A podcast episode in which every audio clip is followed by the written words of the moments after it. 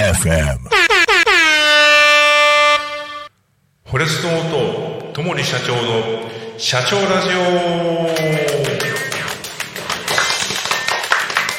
今日は普通ですね 昭昭和先週はあの、昭和のおじラジオでしたけど、あの、はい。今日また番組変えちゃうと、はい。永遠とやらなきゃいけないかなそうですね。毎回今回は何みたいな感じになっちゃうんですね。毎回考えるのもちょっと辛いんで、はい。元に戻しました。あわかりました。あの不定期で。不定期で。不定期でやらせてもらいたいと思います。それも楽しんでいただければ。あの今日もお天気タコ町ですけども、はい。昨日ちょっと私お休みだったんで、はい。あの私個人的にやってる社長クラブっていう、社長会社の社長さんの集まりではなくて、はい。車を眺めるクラブと。眺める。あのまあ番組名でもある社長ラジオの社長がですね、はい。車を眺めながら、まあ、愛車を眺めながら、車好きの人が集まって、はい。ワイワイガヤガヤ、えー自動車談義をするうんうんというクラブなんですけども、うんはい。これあの車は規定は何もないのでああの旧車とか関わらず旧車とか新車とか、はい。えー軽トラとか、はい。三輪車とか何でもありですか？関わらずそうなんですね。自分の車が好き、はい。まあ、車を眺めながら眺めながらお話しするのが好きっていう方の集まりなんで、はい。昨日はちょっと8台ほど集まりまして、はい。まあこの辺近辺の方が多いんですけども、遠い方だと船橋とか、え。えー茂原からいらっしゃった方がいて、はい。で道の駅栗本。まあタコじゃないんですけども、栗本の道の駅に集合して、えー朝日のお弁当屋さん、でこのお弁当屋さんがですね、はい。あの名前とか言ってもいいのかな？大丈夫です。ファボさん FOVA、FOVA うん、ファボさんっていうはいあのお弁当屋さんっていうよりも、まあ、あの自分のところでお弁当を作ってるわけじゃなくて、はい。あのいろんなお弁当を作ってるところのお弁当を集めて、うんうんうん。そこで、まあ、いろんな種類のお弁当を販売してて、へえそういうとこあるんですね、うん、で雑貨だったり、はい。観葉植物なんかも売ってるんですけども、あの20フィートの海上コンテナ、うんうんあれをあのお店に改造してて。はい。でそのコンテナの上にテラスがあってですね。うんうんうんで駐車場に愛車を並べて、はい。テラスの上に登ると上から自分の愛車が眺められるあー。上から眺めるっていうのいいですね。となかなかないですよね。ないですよね。でまあそこであのお弁当食べながら、はい。愛車を眺めながら、はい。ワイワイガヤガヤとおお話をするという。素敵な時素敵な、間ですはねい。昨日本当お天気も良かったんで、うんうんうん素敵な時間を過ごさせていただきました、うんうんうんお店もとっても素敵なお店なんでね。はい。あのファボさんで検索していただけるとファボさんね。出てくると思いますんで、はい。ぜひ行ってみる、まあ、あのたまたまやっぱりあの嫁と車に乗っててうんうん。通りかかった時に、はい。ちょっと目に入って、はい。すぐ U ターンしてタッチ打って、うんうんうんうん。あれ？これ上から車眺められるじゃんと思って。そういうふうに作ってあるうーんまあ意図したわけじゃないみたいですけども、はい。まあたまたまそこに。うんたまたまそんな感じなんで。はい。あのこの近辺で車が眺められるよっていう お店のオーナーさんがいらっしゃいましたらあのタコミン FM までぜひ。あのーお知らせいただければ私仲間連れて行きますんで。ありそうでないんですよねありうそうでないんですよ。まあ多分、はい喫茶店のはい。窓越しにうんうん。自分の車を眺められるように作っちゃうと、うんうんうん。コーヒー一杯で何時間もいる人いると思うんでああなるほど。そういうことですね。まあそうなっちゃうとね、はい。お店的になかなかお店的に。買い手も悪くなっちゃうんで うんうんうん。うまくいかないのかなと思うんですけども、うんうん。もしそういう、あのーお店さんうんうん。飲食店カフェありましたらぜひお知らせくださいぜひぜひみんなで行きます。よろしくお願いします。というわけでえーっと改めまして改めましてですね、えー全国1000万のフォレストオートファンの皆さんと1万4000のタコ町民の皆さんへは、えーフォレストオートのともりが、えー自動車自動車業界それから自動車を取り巻く環境など自動車をいろいろな角度から眺めながら独自の視点で独断と偏見で自動車についてお伝えしたいと思います。よろしくお願いします。お願いします。はい。というわけであのー前回フォレストオートの 始まりっていうかね。そうですね、えーだいぶ初期というか、まあ、立ち上がりぐらいの立ち上がりの、話はい、輸出の事業から始まって、はい。うーんまあリーマンショックで大変だったよっていうお話までさせていただいたんですけども、はい。なんとなく軽自動車のイメージって湧きました？はいなんとなく。たあの前回のお話で、はい。ちょっと時間もあれだったんで聞けなかったんですけど、はいはい。ちょっと聞いてみたいことがあって、はいはい。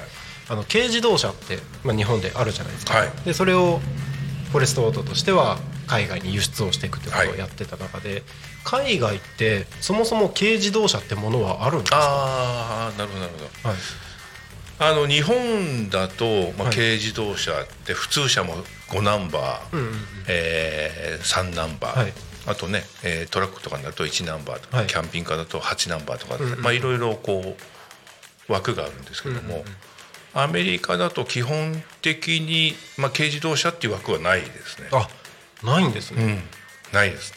じゃあその輸出して持ってったものは普通自動車として扱われる、まあそうですね。へえで僕が輸出してた時は、はい。あのーこの間も言った通り25年ルールが適用できなかったんで、うんうんうん。公道を走ることができないのでああなるほど。そもそもまあナンバーもつかない状態で私有地の中で使ってましたあのあでで日本の、まあ、軽自動車もあの昔は 360cc からスタートして、えー当初はね車検もなかったんですよ、あれ？なかったんですか？え軽自動車だけ車検なかうんったの、軽自動車は車検がなかったです、であのーフォレストオートでも、あのービーチカーシリーズってことで、はい。東京オートサロンにあの3年続けて、まあ、3台 360cc の軽自動車をベースにしたカスタムカーを出したんですけども、それご覧になった方だとあのご記憶にあるかもしれませんけどもナンバーがねちっちゃいんですよ。えナンバーそのものナンバープレートそのものが、そあそのものが、うん、今あのなるちゃんが乗ってる軽自動車 660cc だとはい。黄色い黄色いやつね。ナンバープレートですよね、はい。それよりもちっちゃいオートバイと同じぐらいのサイズのナンバーなんです。へえでそれちょっと僕が思うに、はい。まあ、車検がなかったんで、はい。250cc と同じバイクと同じあナンバープレートなんですなるほどなので今度あのフォレストオートいらっしゃったら、はい。ぜひ見てみてください。え見てみます。えありました？ちっちゃいナンバー多分ね、えー。雑誌にも出てるかな。えー、あそれに出てるかな。これですか、うん。えー、全然気づかなかった気がつきませんでした。そそんなそうなんだ。ナンバーねこれあちょっとあの隠れちゃってますけどもちはい。っちゃいんですよ、へえあそうなんですね、うん。バイクのバイクのサイズ 250cc のオートバイと同じサイズですねきっと、へえそうなんですね、うん、でまあそれだとやっぱりはい。事故が多くて、まあ、整備不良に伴う事故が多くて、あのーまあ、軽自動車も 360cc の軽自動車も車検制度が始まったんですけども、はい。えー、と昭和49年まで、うんうん。1974年までの車は、はい軽自動車ははい。ナンバーがちっちゃいままなんですよ。はあそうなんですね。で1975年、はい。昭和50年から、うん。今の大きい黄色いはい。サイズの、んうん普通車と同じサイズのはい。ナンバーに変わったんですよね。あそうなんですね。で昭和50年1975年の 360cc の軽自動車でも、はい。あの昭和50年以降は黄色い大きいナンバーになっちゃうんで、うんうんうん。じゃあもう79年までのこのちっちゃいナンバーははい逆にちょっと今希少になっそうですよね。てますね。それより前の時代のものってことはいですよね、はいはへえそうなんだ。い。でこの頃の軽自動車って今の軽自動車の規格よりもちっちゃいんで、ああ、ね、規格自体がちっちゃかったってことですか、うん、そうですね、軽自動車の定義として全長が、はい。えー3メートル以下。幅が、えー140だったかちっちゃいですね。な、はい、で高さが2メートル以下。へえで今の軽自動車だと100、えーごめんなさい、えー全長が330うんうんうん幅がごめんなさい。軽自動車ない。幅が100 145うんうんあもっとかな？150ぐらいかな、うんうんうん。まあい何しろ広くなってるんですよね。なるほどなるほで高さは同じ2メートルまで。どああへえその制限の中で作られる車が軽自動車そうですねうん、で 360cc から、えー 550cc にエンジンの排気量がアップされて、はい。今は 660cc になってます。だからエンジンの大きさもうんうん。660cc までで、うんうん。長さ幅高さがはい。もう制限がかかってるあので、その枠の中で作られてる車が軽自動車。じゃあ軽一口に言ってもいろんな形あるけれども全部その中でやってるってことですね。はいへえだからオープンカーもあればありますね。あのなるちゃんが乗ってるみたいなあの配当系のワゴンもあれば、はいはい。えー配達で使ってる軽バンもあれば、軽トラもありますよね。ありますよね。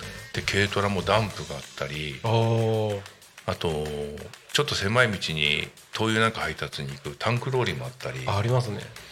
あとダブルキャブって言って4人乗りの後ろが軽トラになってるあありますねその企画の中ではい。ものすごい多くのバリエーションがあるんですよね、確かに。作れるもんですね。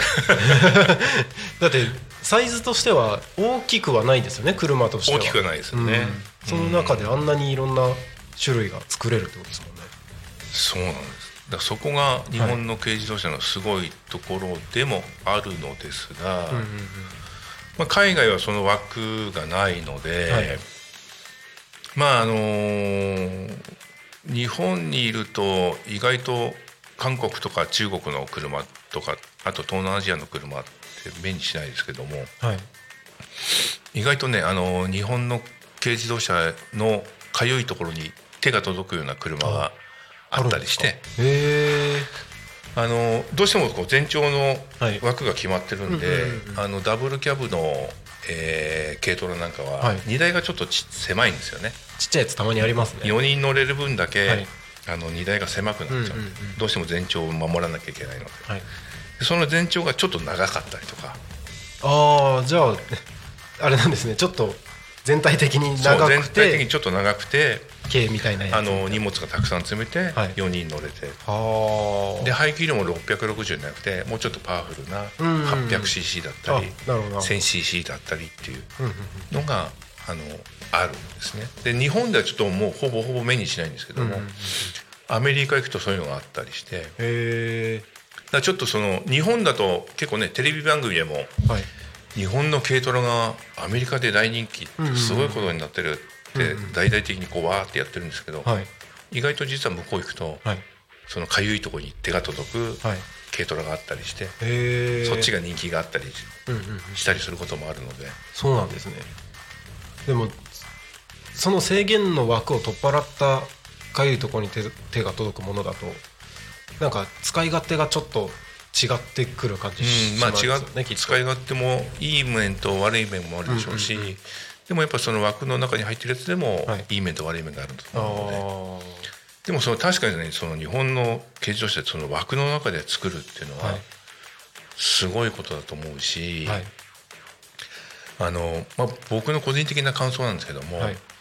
何かものを作る時ってはい。制限があった方がうんうんうんうんアイデア出すんですよね。そうですよね。確かに。あのまあ、昭和のまた話して申し訳ないんですけど僕らの時って結構校則が厳しかったんで服装だったりはい。髪型だったり、はい。髪の色だったり、はい。ね、どこまでがっていう,、うんうんうんそのせめぎ合いを先生とするのが楽しかったんですよ。ギリギリを攻めていくところですね。ありましたね。僕もまだ多分校則どちらかというと厳しい頃を生きてたと自分では思うのでなんかその中でどこまで攻めていくかみたいなのはうん。やった記憶はあります。まあだからそれがその軽自動車っていう枠の中でそういうことが、あのーやってるっていうのがはい。日本の自動車メーカーの強みっていうか、うん。すごいところだとは思いますね。うんうんうんうん。なんか日本人らしい感じうんがしますね、そうですね。工夫を重ねて、うんうんうんまあそこはあの日本特有の、まあ、軽自動車文化っていうのがアメリカでも受け入れられているんではないかなとは思いますけ面白いですね。うん。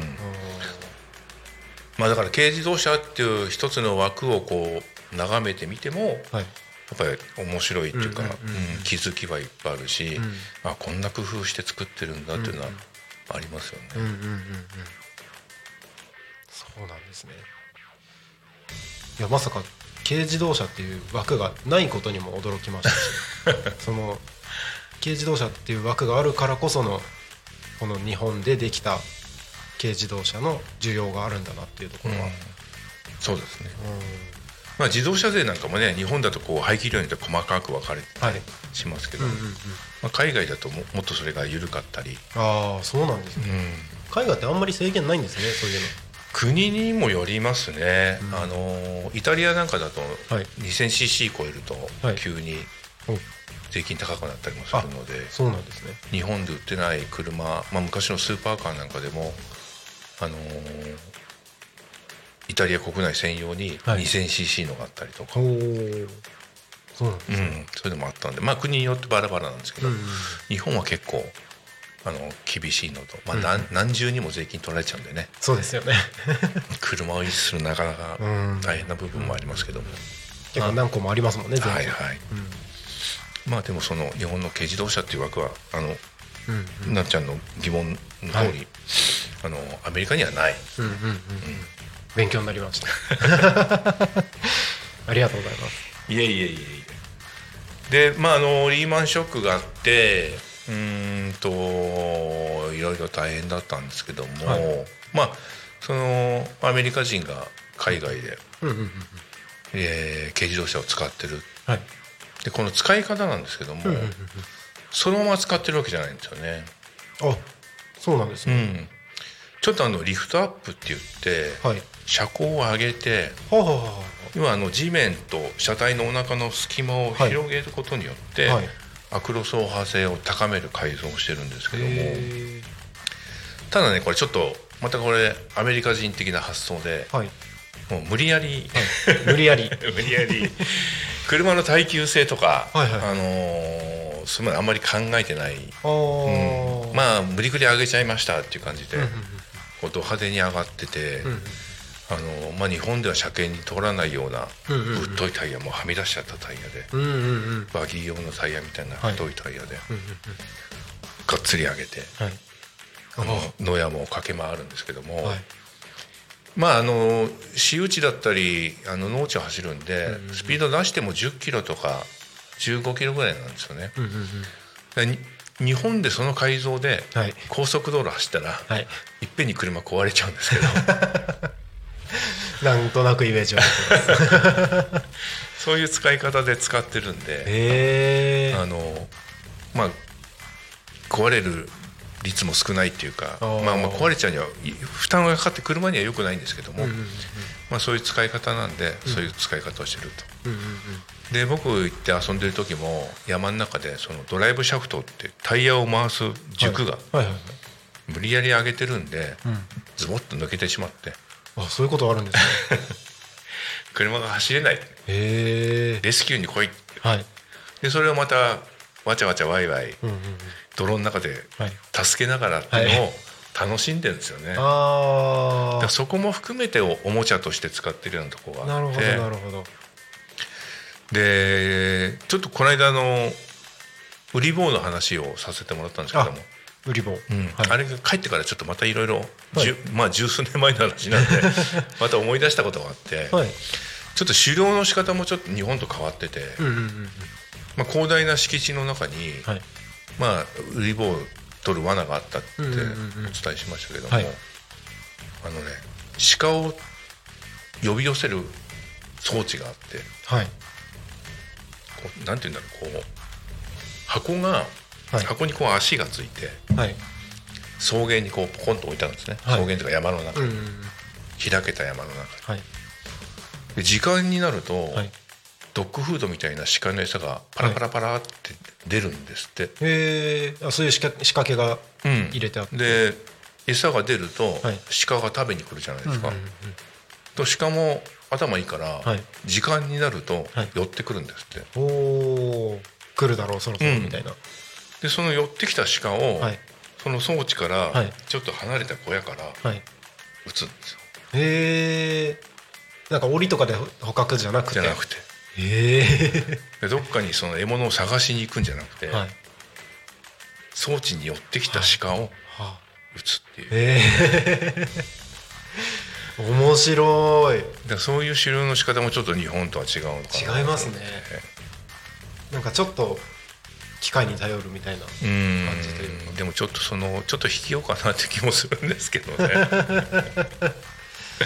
そうですよね。うん。でその小屋の中からあの銃渡されてうん「お前も撃ってみろ」って言われたんですけど。やったんです僕は撃てなかった。か ちょっと怖いですよね。なかなか。あの本当ね前回もお話しした通りはい。お魚は全然ねうん。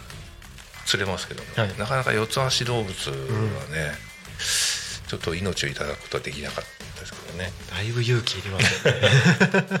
そうでもそんな使い方で。でまあそういうところでそのリフトアップしてる、えー軽トラが軽バンが活躍してるというところで、まあそれはもうあくまでもはい。アメリカの話と、はい。でアメリカに輸出してたんで、あのもともとそういう会社だったので、はい。日本の要は日本のっていうかその地元の方たはいちをはい。相手にする会社じゃなかったので、ああなるほどなるほど、うん、アメリカの仕事がなくなっちゃってさあどうしようと。はい。もともと地元の人たちを相手にするような仕事をとは会社とは考えてなかったし、あのまあ日本の公道を走る車を整備するには、はい。まあ、僕整備士の自動車整備士の資格は持ってるんですけども、はい工場もはい。あの要件を満たしてないとあ。整備ができない、あそうなんですね、うん、どこでやってもいいっていうことではないんですね。ないんですね。へあのまあ大きく分けると、はい。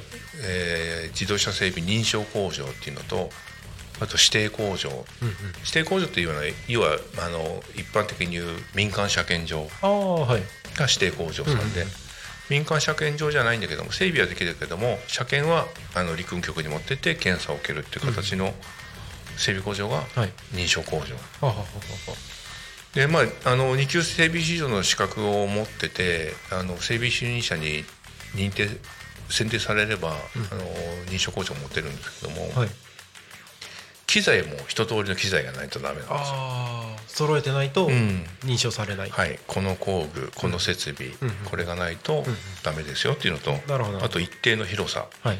広さがないとダメですよっていう、結構細かいうん、決まりがあるね。もうさてどうしようと、はい。ね、いきなり仕事もなくなって、うんうんうん天国から地獄へ突き落とされうん、るそうですよね。リーマンショックの流れで。はい。あし自己資金もねそんなに潤沢にあるわけじゃないし、まあでもその日本であの走らせる車を整備するにはどうしても必要なものなので、ーはい。まあ、急遽認証工場を取ることになりまして、まあ、今のお店の工場は認証工場はい取ってあります。そうなんですね。あじゃああの今のお店のあのなんていうんですか作業場というかはい。あそこはその認証の工場基準を満たして工場になってるってことですね、なるほど。であのもう一つ、まあ、この辺の車屋さんだと、はい。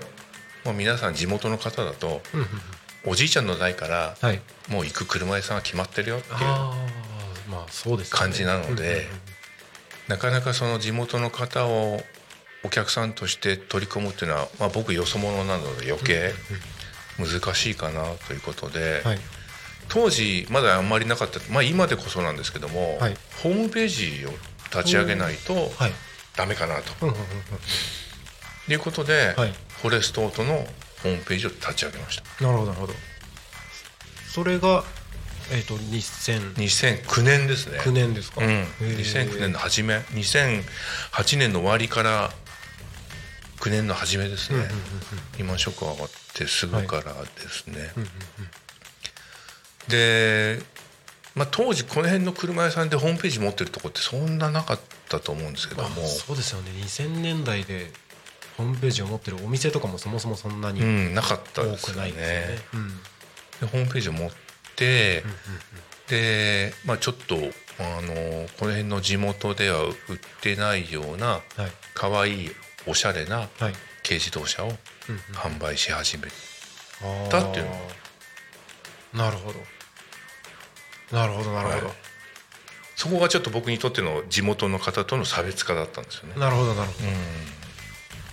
まあ、確かに。もういわゆるもと昔から地元にある車屋さんだとなんだろう。別にあのいろんな車あるとは思うんですけど、うん。おしゃれなものとかは普通は置いてないですよね、はいはいはい。うん。それをちょっと店頭に並べるところからはい始まったんですけども、はい。ごめんなさい。今日もスプリングの話に全然いかない。なかなか進まないこの番組。うちの主力の商品である FF リフトアップスプリングの開発秘話までちょっとお話ししたかったんですけども、はい。なかなかそこまでたどり着けず 今日も終わってしまいました。すいません。中身の濃い番組ですね。でも今日の話の内容がそのリフトアップスプリングにつながってくるそうですね。これががつながってきますね。うん。なかなかおしゃれな車だけではい。うまくいかなかったところもあるので、はい。うん。そこがちょっとお客様の声から始まったというところがあるのでなるほどなるほど。そこはじゃあまた次回次回。じっくりと教えてくだおさい。話しさせていただきたいと思います。はいお願いします、すいません本当すいませんなんかいつも。いえいえいえ。楽しいですねなんか僕も毎回勉強になってます。いやいやいやいやはい。じゃああのーまた告知なんですけども、11月23日タコ町いきいきフェスタですね。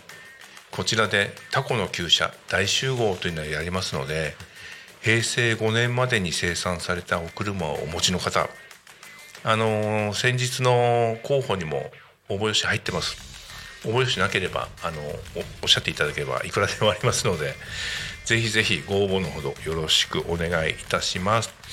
あの応募何件か来てるんですけどもなかなか地元の方恥ずかしがり屋さんが多いので、えー僕のはいいやっていう方も結構何人かいらっしゃったんですけどぜひぜひ地元の方こそ参加していただきたいのでよろしくお願いいたします。あの移住者の方は引き続きはい。多数のご応募もお待ちしてますのでよろしくお願いいたします。あの応募一番最初の放送の時にコメントくださった方？はい。あの年も僕と同じみたいで。あそうなんですね、うん、で僕と同じで、はい。ガレージが持ちたくてタコに移住してきたっていう。へえ僕もうまさにドンピシャなあ。理由でタコにいらっしゃった方がはい。ご応募いただいてるんで、うんうんうんうんもうぜひあの23日会場でいろいろとお話しさせていただければと思いますんで。楽しみですね。はいとても楽しみです。まあそういった方たくさんいらっしゃると思うんで、あのご応募のほどよろしくお願いいたします。はい。お願いします。えー番組も終わりですね。はい、はい。えーっとこれははい、えーこの番組はですねリスラジ以外にも YouTube とポッドキャスト Apple Spotify、えー、Amazon Music、えースタンド F な FM などにてお聞きすることができますのでぜひぜひあの何回聞いていただいても結構なんでぜひぜひご視聴のほどよろしくお願いいたします。はいそれではまた、えー来週じゃないですね隔週なんでですねえ2週間後の水曜日にお会いしましょう。はい、えーフォレストオードともり社長の社長ラジオでした。お相手は私ともりとなるたきしんごなるちゃんでしたはい。どうもありがとうございました。来週もあーごめんなさい2週間後も よろしくお願いします。ありがとうございます。ありがとうございます。